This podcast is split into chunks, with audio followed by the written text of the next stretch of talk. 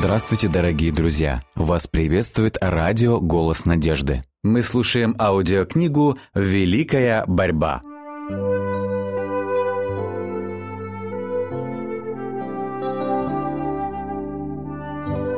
Глава 15.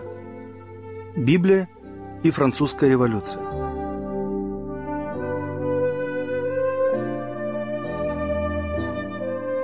В XVI веке реформация, предлагая народу открыть Библию, пыталась проникнуть во все страны Европы. Некоторые государства с радостью приветствовали ее как желанную небесную вестницу. Там же, где папству удалось воспрепятствовать ее влиянию, возвышенный свет библейской истины с ее облагораживающим влиянием не получил почти никакого распространения. Страну, о которой будет идти речь в этой главе, озарил свет истины, но тьма не отступила перед ним. В течение целых столетий шло противоборство этих двух сил. Наконец восторжествовало зло, и небесная истина была отвергнута. Суд же состоит в том, что свет пришел в мир, но люди более возлюбили тьму, нежели свет. И этот народ вынужден был пожать плоды того пути, который избрал. Удерживающая сила Духа Божьего была отнята от народа, который отверг дар его благодати. Бог допустил, чтобы зло созрело, и весь мир увидел последствия своевольного отвержения света. Война против Библии во Франции, длившаяся на протяжении целых столетий, достигла наивысшей точки во время революции. Такой страшный взрыв явился неизбежным следствием подавления Римом священного писания. Эта война – одна из самых ярких иллюстраций папской политики, показывающая те результаты, которым вело на протяжении более чем тысячи лет все учение Римской Церкви. Подавление священного писания в период папского владычества было предсказано пророками, и Иоанн в книге Откровения также говорит об ужасных последствиях господства человека греха, особенно сильно сказавшихся на Франции. Ангел Господень предрек, «Они будут попирать святой город 42 месяца, и дам двум свидетелям моим, и они будут пророчествовать 1260 дней, будучи обличены во вретище. И когда кончат они свидетельство свое, зверь, выходящий из бездны, сразится с ними, и победит их, и убьет их, и трупы их оставит на улице великого города, который духовно называется Содом и Египет, где и Господь наш распят. И живущие на земле будут радоваться всему и веселиться, и пошлют дары друг другу, потому что два пророка сии мучили живущих на земле. Но после трех дней с половиной вошел в них дух жизни от Бога, и они оба стали на ноги свои. Великий страх напал на тех, которые смотрели на них. Книга Откровения, глава 11. Вышеупомянутые отрезки времени, 42 месяца и 1260 дней, представляют один и тот же период, в течение которого Церкви Христа предстояло страдать под гнетом Рима. 1260 лет папского владычества – начались в 538 году и закончились в 1798, когда французская армия вошла в Рим и взяла в плен папу, который потом умер в изгнании. Хотя вскоре избрали нового папу, все же с тех пор папская иерархия никогда больше не достигала прежней власти и силы. Преследование церкви не длилось беспрерывно в течение всех 1260 лет. Господь, по милости к своему народу, сократил время огненного испытания – Относительно великой скорби, ожидающей церковь, Спаситель сказал, «И если бы не сократились те дни, то не спаслась бы никакая плоть, но ради избранных сократятся те дни». Влияние реформации привело к тому, что преследования прекратились задолго до 1798 года. Относительно двух свидетелей пророк говорит далее, «Это суть две маслины и два светильника, стоящие пред Богом земли. Слово твое, — вторит ему псалмопевец, — светильник ноге моей и свет стезе моей. Эти два свидетеля символизируют собой Ветхие и Новые Заветы. Оба в одинаковой степени свидетельствуют о происхождении и вечности закона Божьего, а также и о плане спасения.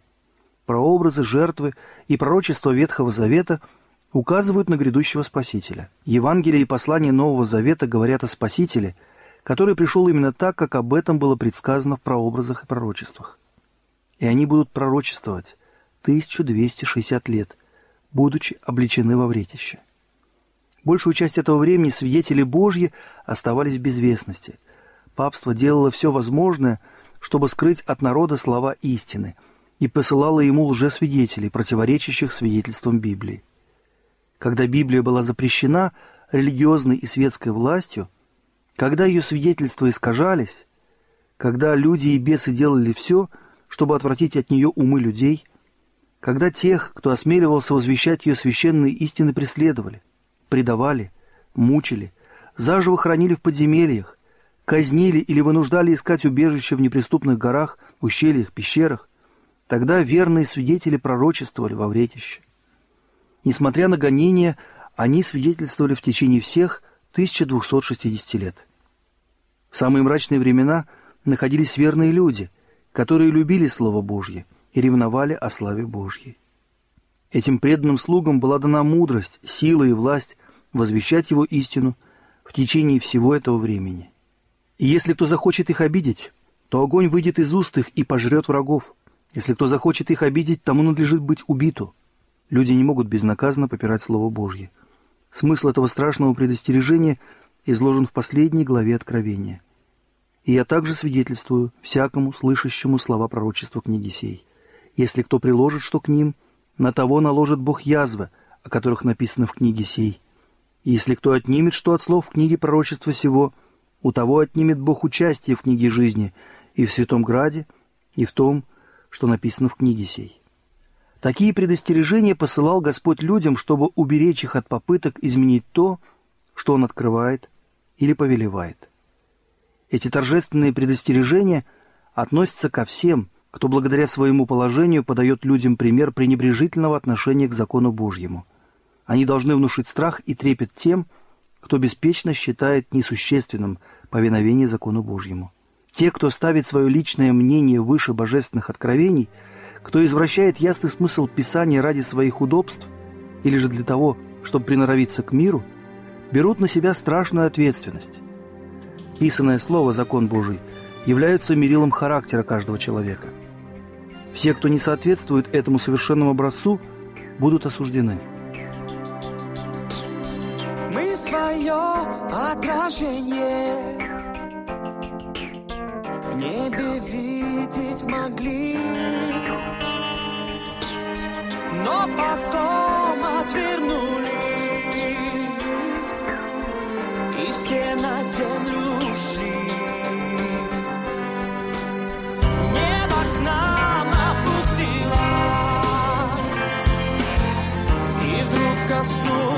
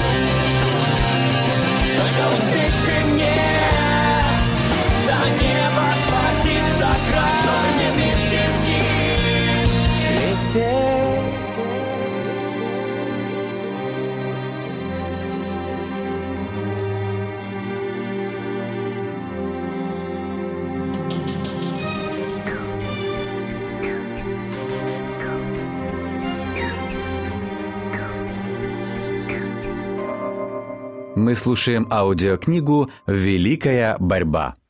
Период времени, в течение которого два свидетеля должны были пророчествовать, облеченные во вретище, закончился в 1798 году. Когда их работа во мраке безвестности подойдет к концу, с ними должна будет начать войну власть, изображенная зверем, выходящим из бездны. Во многих странах Европы руководители церкви и государства в течение целых веков находились во власти сатаны, который действовал через папство. Но здесь мы видим новое проявление сатанинской силы. Политика Рима была направлена на то, чтобы под маской благоговейного отношения к Библии держать ее под замком неизвестного народу языка и таким путем скрывать от людей. И во время правления Рима свидетели пророчествовали во вретище. Но должна была появиться другая власть, зверь, выходящий из бездны – и объявить открытую войну Слову Божьему. Великий город, на улицах которого убиты эти свидетели, и где лежат их мертвые тела, в духовном смысле называется Египтом. Среди всех народов, представленных в Библии, Египет наиболее дерзко отрицал существование живого Бога, сопротивляясь его повелениям. Ни один монарх не осмелился столь открыто и своевольно восстать против авторитета неба, как это сделал правитель Египта. Когда Моисей во имя Господа сообщил фараону торжественную весть, этот гордый монарх ответил, «Кто такой Господь, чтобы я послушался голоса его и отпустил Израиля? Я не знаю Господа, и Израиля не отпущу». Это атеизм. И народ, который символизирует Египет, точно так же должен был отвергнуть требования живого Бога и проявить тот же дух неверия и вызывающего неповиновения. Великий город также сравнивается духовно с Содомом. Порочность Содома, нарушавшего закон Божий, проявилась с особенной силой в узаконенном разврате.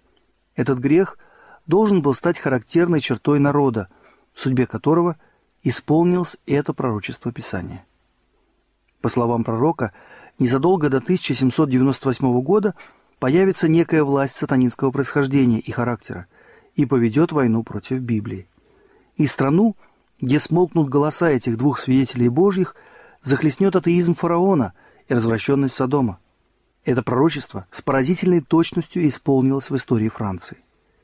Во время революции 1793 года мир впервые услыхал о том, что люди, рожденные и воспитанные в цивилизованном обществе, считающие себя вправе управлять одним из наиболее утонченных народов Европы, единодушно отреклись от самой возвышенной истины, которая когда-либо была дана человеку, и единогласно отказались от веры в Бога и служения Ему. Франция — единственная страна в мире, которая, согласно достоверным источникам, открыто восстала против Творца Вселенной.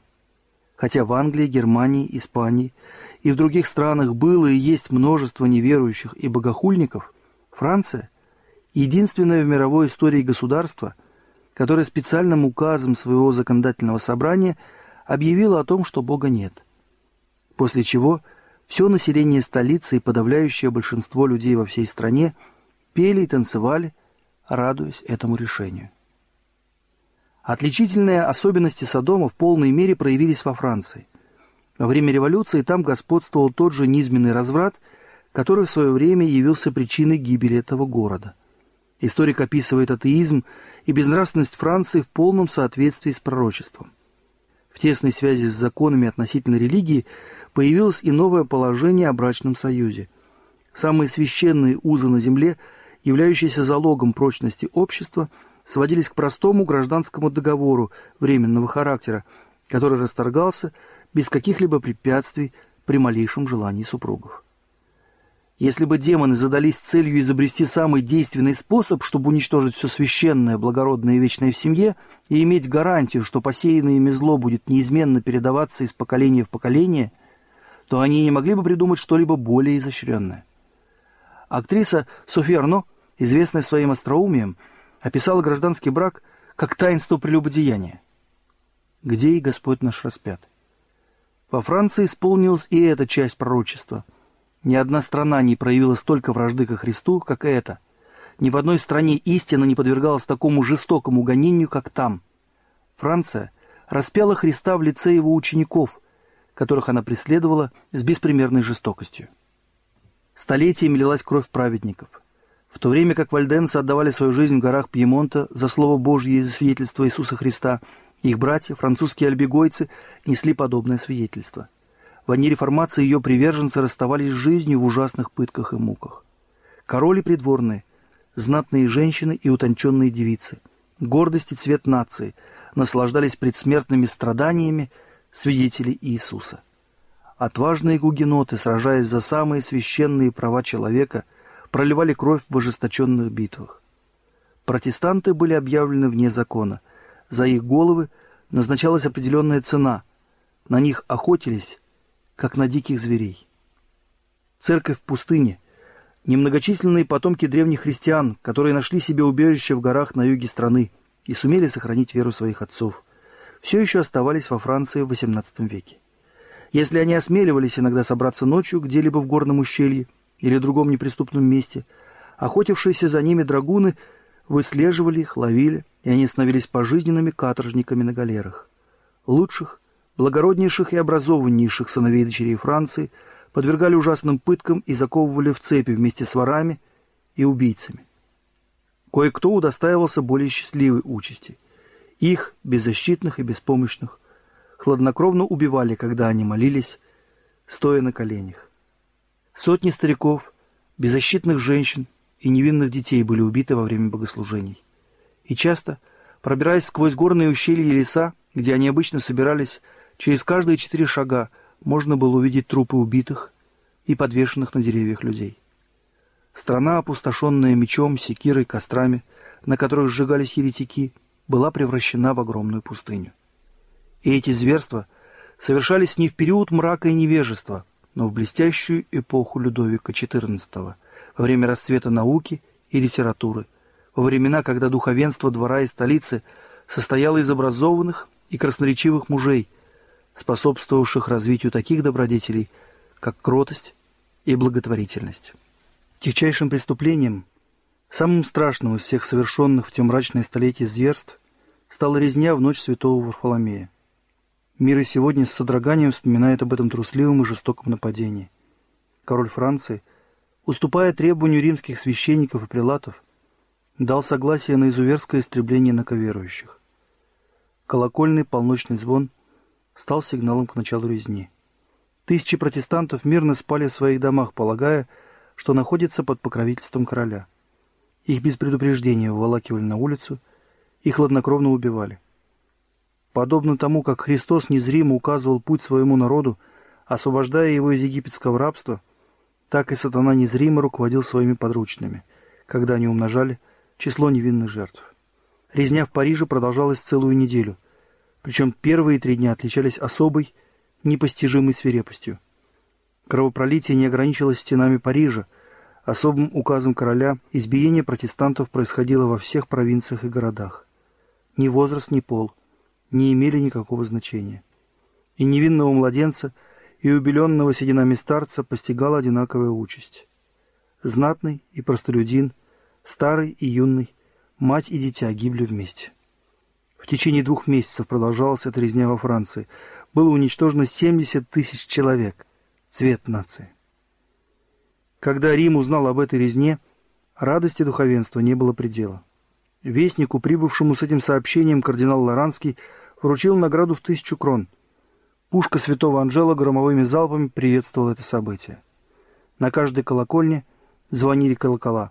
Костры превратили ночь в день. Григорий XIII в сопровождении кардиналов и других духовных сановников посетил собор святого Людовика, где кардинал Лоранский пел «Тебе, Господи». Для увековечивания этого побоища отчеканили медаль, и в Ватикане до сих пор еще хранятся три византийские фрески, на которых изображены нападения на адмирала Гугенота, король, обсуждающий со своими советниками предстоящую резню, и сама резня. Григорий послал золотую розу, а спустя четыре месяца после резни он с удовольствием слушал проповедь французского священника, который говорил о том дне, исполненном счастья и радости, когда Святейший Отец, получив столь отрадные вести, торжественно направился в собор, чтобы возблагодарить Бога и святого Людовика. Тот же дух, который был вдохновителем Варфоломеевской ночи, стал побудительной силой революции. Иисус Христос был объявлен обманщиком и лозунгом французских безбожников стали слова «свергнем негодяя», имея в виду Христа. Дерзкое богохульство и отвратительное нечестие шли рука об руку, и самые низкие люди, самые отъявленные подонки и распутники были высоко превознесены. И при всем этом наивысшие почести оказывались сатане, в то время как Христос, воплощение истины, чистоты и бескорыстной любви, был распят. Зверь, выходящий из бездны, сразится с ними и победит их и убьет их. Безбожная власть, установившаяся во Франции во время революции господства террора, повела против Бога и Его святого слова такую войну, какой мир еще не видел. Национальное собрание отменило поклонение Богу. Библии собрали и публично сожгли с самыми язвительными насмешками и издевательствами. Закон Божий был попран, упразднили библейские установления – Еженедельный день отдыха был отменен, и вместо него каждый десятый день посвящался богохульству и пиршествам. Крещение и причастие были запрещены. На кладбищах появились плакаты, объявлявшие смерть вечным сном. Распространилось мнение, что страх Божий – это начало безумия, а не мудрости. Всякое религиозное суждение было запрещено, кроме служения свободе и стране. Епископ Парижа был вынужден играть главную роль в самом низком и скандальном фарсе, который когда-либо разыгрывался от имени целой нации. Его привели на собрание конвента и заставили заявить перед всеми, что религия, служителем которой он был столько лет, не имеет никакого основания ни в истории, ни в священной истине, что это всего лишь обман священников. Самым торжественным и определенным образом он отрекся от Бога, на служение которому был посвящен, заявил, что его нет – и впредь обязался служить свободе, равенству, добру и нравственности. Затем он сложил на стол свое епископское облачение, после чего председатель конвента по-братски обнял его. К примеру этого прилата последовало еще несколько священников-отступников. И живущие на земле будут радоваться всему, и веселиться, и пошлют дары друг другу, потому что два пророка сии мучили живущих на земле. Безбожная Франция заставило умолкнуть обличающие голоса двух свидетелей Божьих. Слово «истина» лежало мертвым на ее улицах, и все ненавидящие ограничений и требований закона Божьего ликовали. Люди открыто бросали вызов небесному царю. Подобно грешникам древности они кричали «Как узнает Бог? И есть ли ведение у Вышнего?» С богохульной дерзостью, какую трудно даже представить себе, один из жрецов нового порядка сказал «Бог, если ты существуешь, Отомсти за свое поносимое имя. Я бросаю тебе вызов. Ты молчишь? Ты не осмеливаешься ответить громовым раскатом? Кто же после этого поверит в твое существование? Разве это не отголосок требований фараона? Кто такой Господь, чтобы я послушался голоса его? Я не знаю Господа. Сказал безумец в сердце своем. Нет Бога. И Господь говорит относительно хулителей истины. Их безумие обнаружится пред всеми. Прошло совсем немного времени после того, как Франция отказалась служить живому Богу, высокому и превознесенному, живущему вовек. И страна в скором времени докатилась до самого низкопробного идолослужения, поклоняясь богине разума в лице некой распутной женщины. И все это совершали наивысшие круги светской и законодательной власти перед депутатами ассамблеи.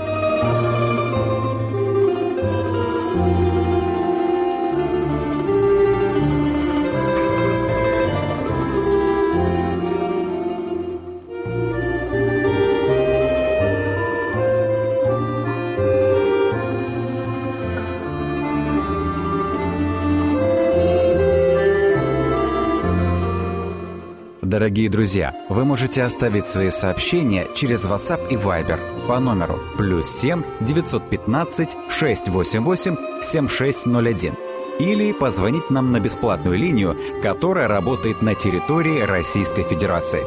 Номер 8 800 100 ровно 1844.